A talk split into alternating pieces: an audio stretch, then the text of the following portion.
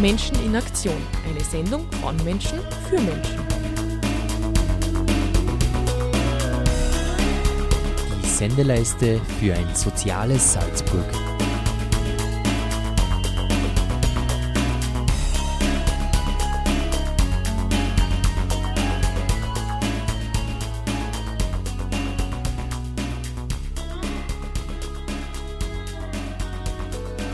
Herzlich willkommen in der Radiofabrik. Mein Name ist Christoph Kandelbinder und Sie hören die Sendereihe Menschen in Aktion. Das heutige Thema der Sendung ist Care-Arbeit.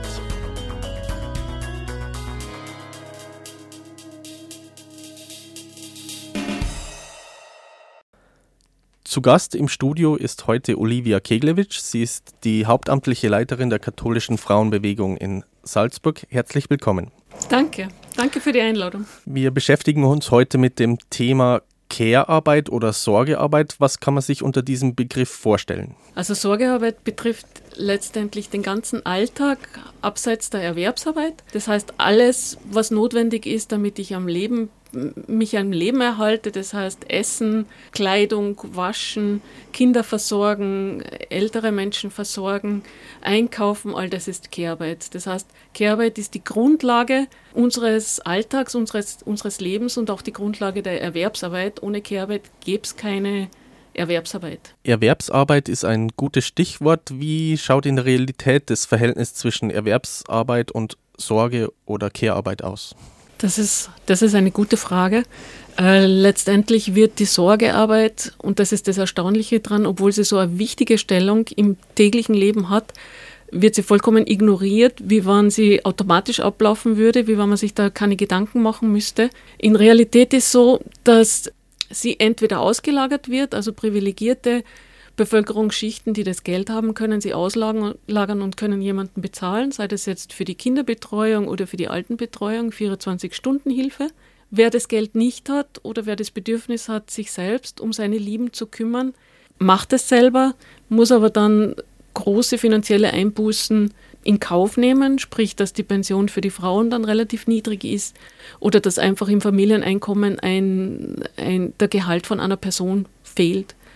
Der große Punkt dabei ist, dass aber 50 Prozent der Bevölkerung praktisch nicht Erwerbsarbeit äh, machen. Das heißt, 50 Prozent der Bevölkerung sind entweder von der Kehrarbeit betroffen, sei es, dass sie es selber ausüben oder dass sie Kehrarbeit brauchen, dass sich jemand um sie kümmert.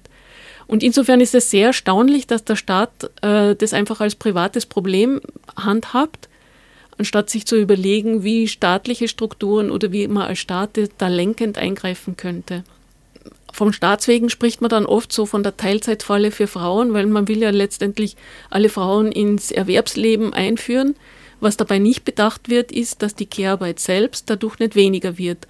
Sprich, wann früher der Mann 40 Stunden Vollzeit beschäftigt war und die Frau 40 Stunden daheim Kehrarbeit gemacht hat, also Kindererziehung, dann waren das 80 Stunden Familienarbeit quasi.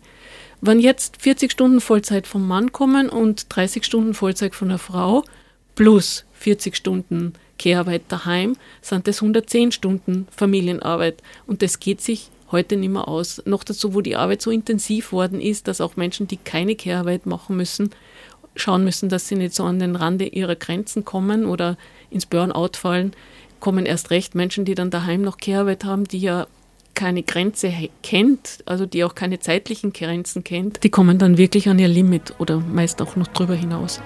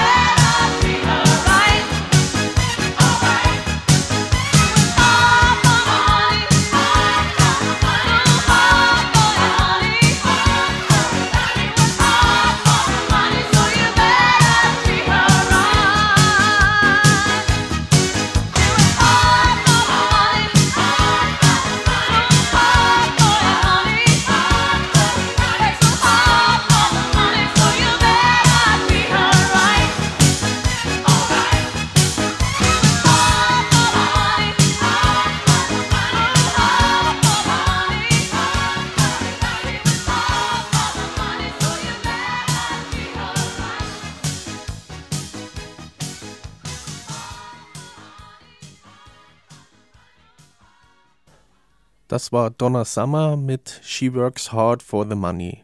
Jetzt geht es weiter in der Sendung. Zu Gast im Studio ist heute Olivia Keglewitsch von der Katholischen Frauenbewegung in Salzburg und wir unterhalten uns über das Thema Care-Arbeit. Gibt es dazu aktuelle Ideen oder Überlegungen, wie man Erwerbsarbeit und Care-Arbeit äh, besser in Einklang bringen könnte? Der springende Punkt ist das, dass Care-Arbeit nicht von selber verschwindet, auch wenn man sie negiert und einfach nicht beachtet. Das heißt, als Gesellschaft ist es notwendig, sie wahrzunehmen und die Fragen, die damit äh, auftauchen, auch letztendlich ernsthaft anzugehen. Ich vermute mal, dass, das, dass wir da erst am Beginn sind, uns darüber Gedanken zu machen.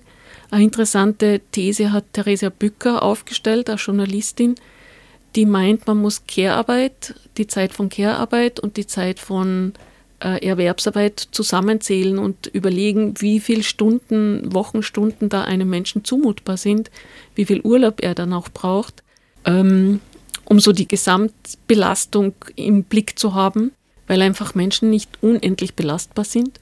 Der andere Punkt, den sie vorschlägt und den finde ich sehr beachtenswert, ist, dass sie meint, dass Care-Arbeit eine andere Zeitkultur braucht als Erwerbsarbeit.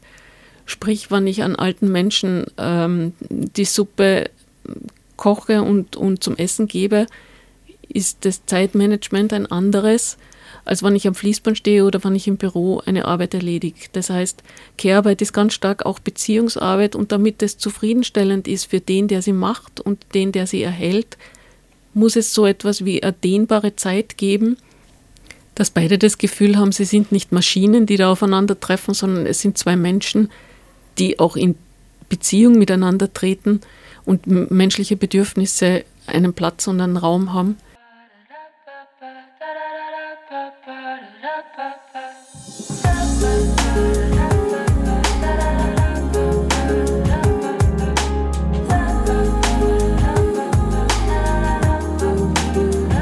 Ich will ihn nichts wegnehmen, obwohl du mir das nicht glaubst kann hier auch nicht weggehen, wenn du mit dem Weg verbaust. Erklär es mir gerne, was ich schon weiß.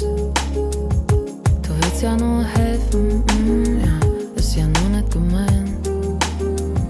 Ich nutze meine Stimme, du hörst nicht hin.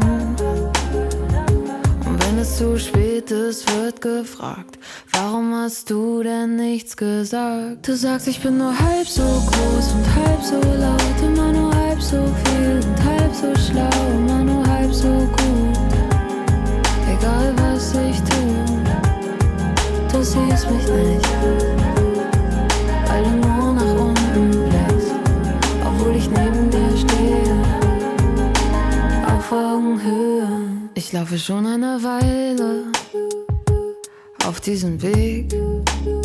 Da liegen noch viele Steine, doch komme was wolle, ich werd nicht rückwärts gehen.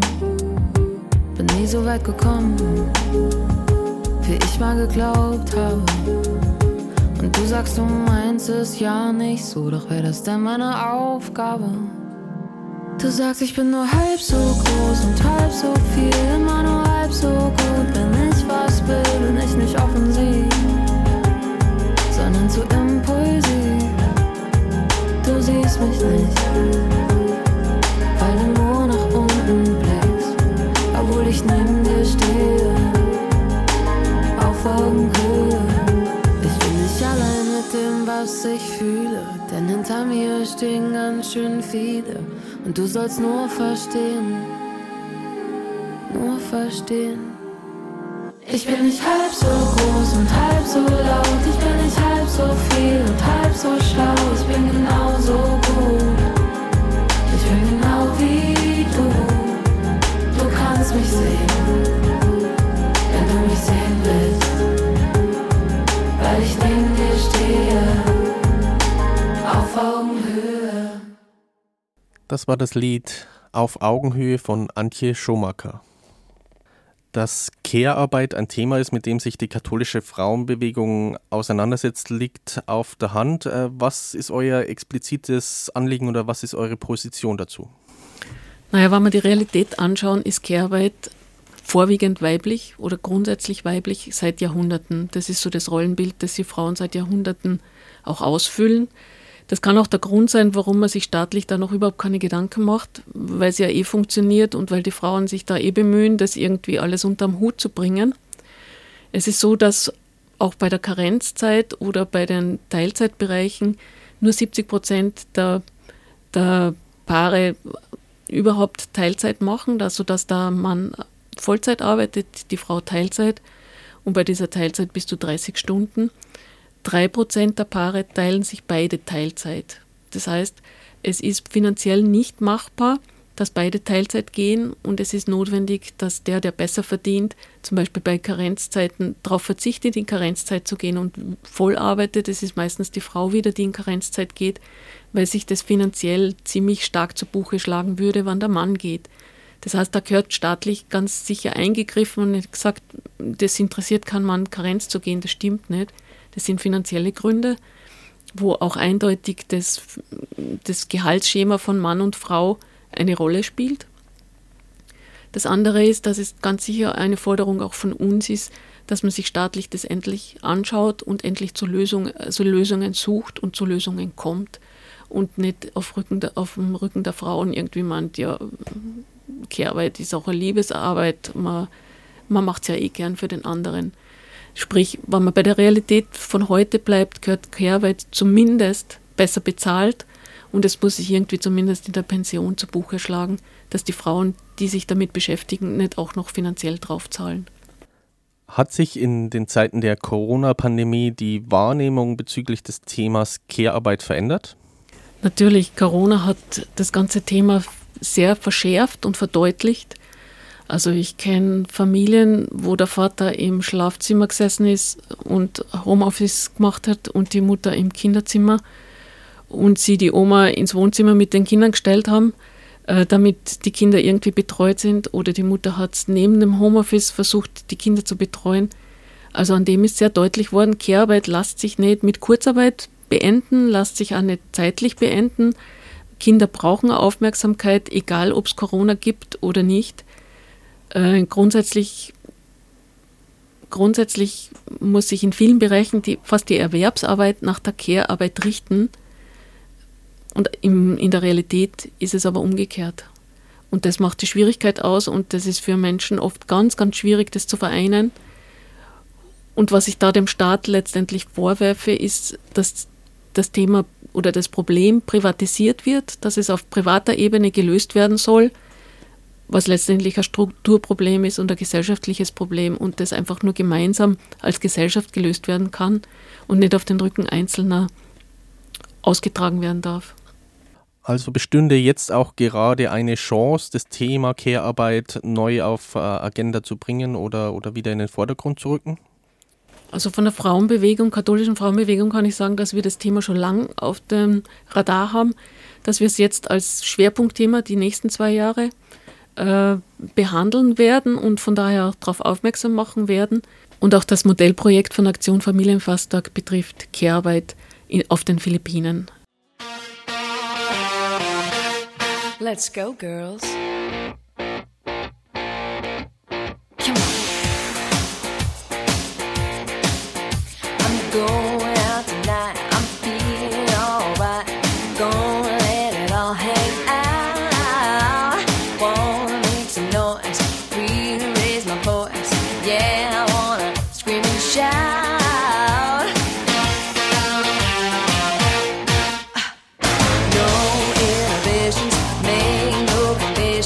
again.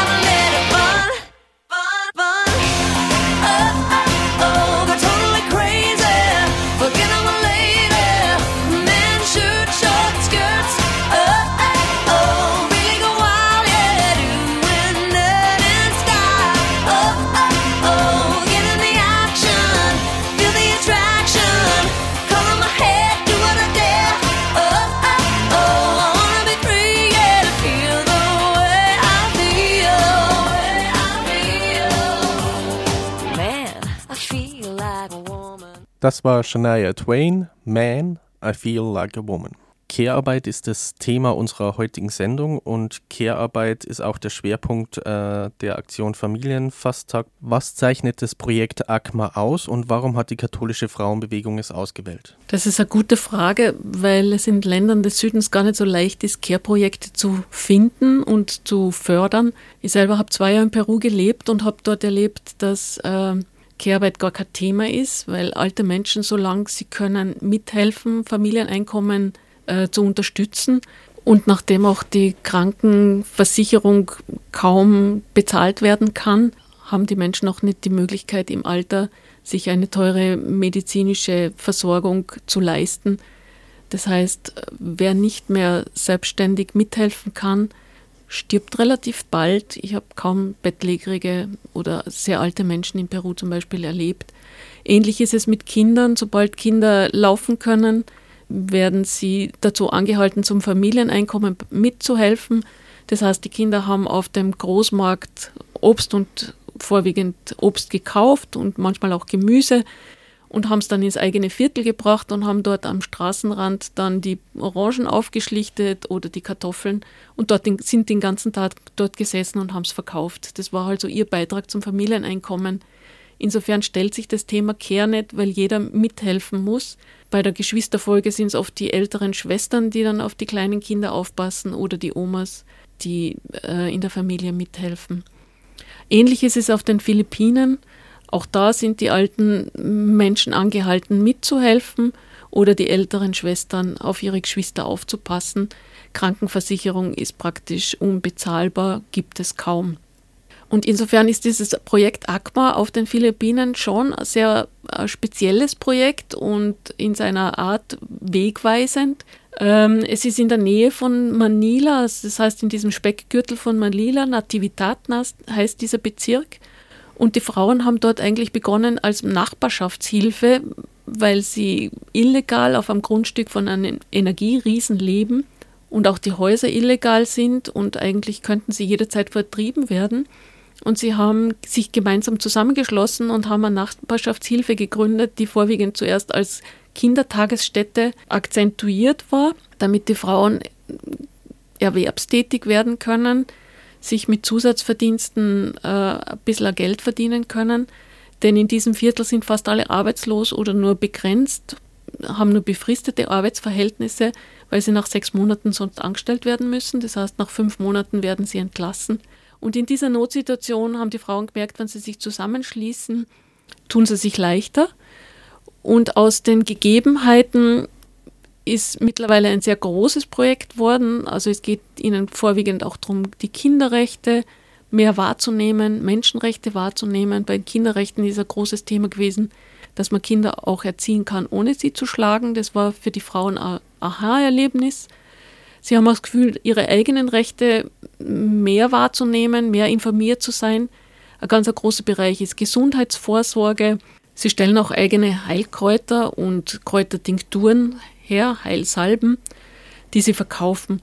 Ihnen ist ein wichtiges Anliegen auch die Gesundheitsversorgung im Viertel, nachdem auf den Philippinen das Krankensystem sehr teuer ist oder die Krankenversicherung sehr teuer ist, haben sie Ärzte gefunden, die kostenlos regelmäßig ins Viertel kommen und die Menschen behandeln, zum Beispiel Zahnärzte oder praktische Ärzte. Was bei diesem Projekt wirklich spannend ist, ist den Frauen zuzuhören, wie sie erzählen, dass sie ursprünglich einfache Frauen waren, die sich nur um ihre Familie und Zusatzverdienste gekümmert haben und dass sie über das Projekt ACMA und diese gemeinsame Arbeit im Viertel sehr politisch worden sind, sich für die Gesellschaft und für die Gemeinschaft interessieren und sehr, sehr gern dafür einsetzen, dass es im Viertel verbesserte Bedingungen gibt, dass das Viertel mehr zusammenrückt und man sich gegenseitig Hilfestellungen gibt, auch Informationen, auch Workshops, vor allem auch zur Gendergerechtigkeit in der Familie.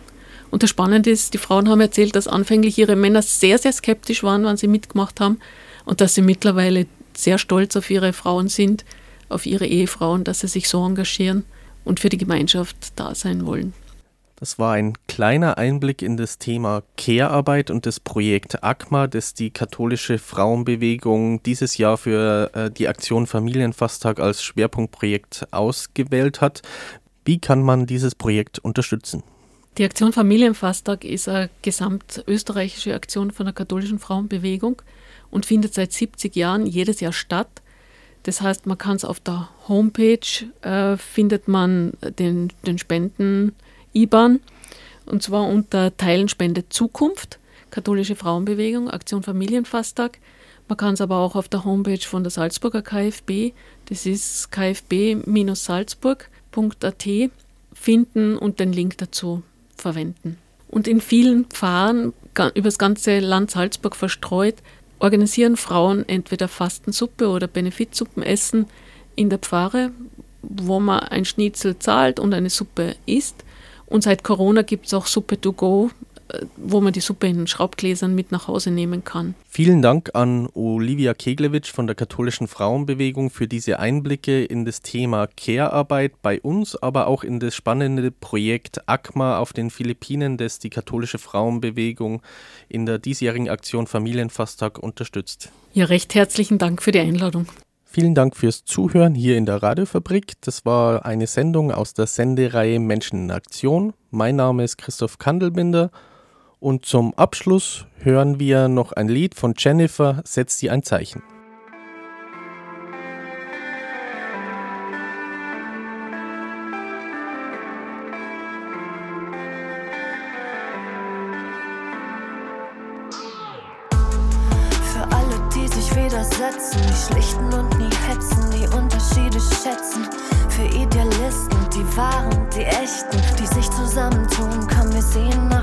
Rechten.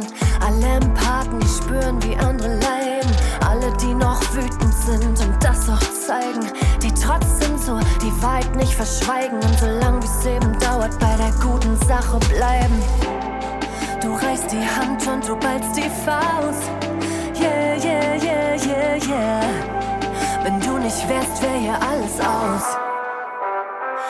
Sing für dich, ja, ich setz dir ein Zeichen. Ich will deinen Namen auf alle Wände schreiben. In grellen Neonfarben die Schrift, dass einfach jeder weiß, wer du bist. Alles für dich, ja, ich setz dir ein Zeichen. Ich will deinen Namen auf alle Wände schreiben, bis jeder Zentimeter voll davon ist. Und einfach jeder weiß, wer du bist. Für alle, die ihr Leben riskieren, hinter Gittern sitzen, weil sie das System kritisieren, die es sich und nicht andere zu ändern probieren. Ich kann nicht atmen, das darf nie wieder passieren. An jeden, der fürs Zuhören noch Zeit hat, den Helden, der die Schule schwänzt, jeden Freitag der seinen Horizont erweitert, indem er fragt, Fehler macht und daraus lernt, wenn er scheitert. Du reißt die Hand und du ballst die Faust. Yeah, yeah, yeah, yeah, yeah. Wenn du nicht wärst, wär hier alles aus. Ich sing für dich, ja, ich setz dir ein Zeichen. Ich will deinen Namen auf alle Wände schreiben. In grellen Neonfarben die Schrift, dass einfach jeder weiß, wer du bist. Alles für dich, ja, ich setz dir ein Zeichen. Ich will deinen Namen auf alle Wände schreiben, bis jeder Zentimeter voll davon ist. Und einfach jeder weiß, wer du bist.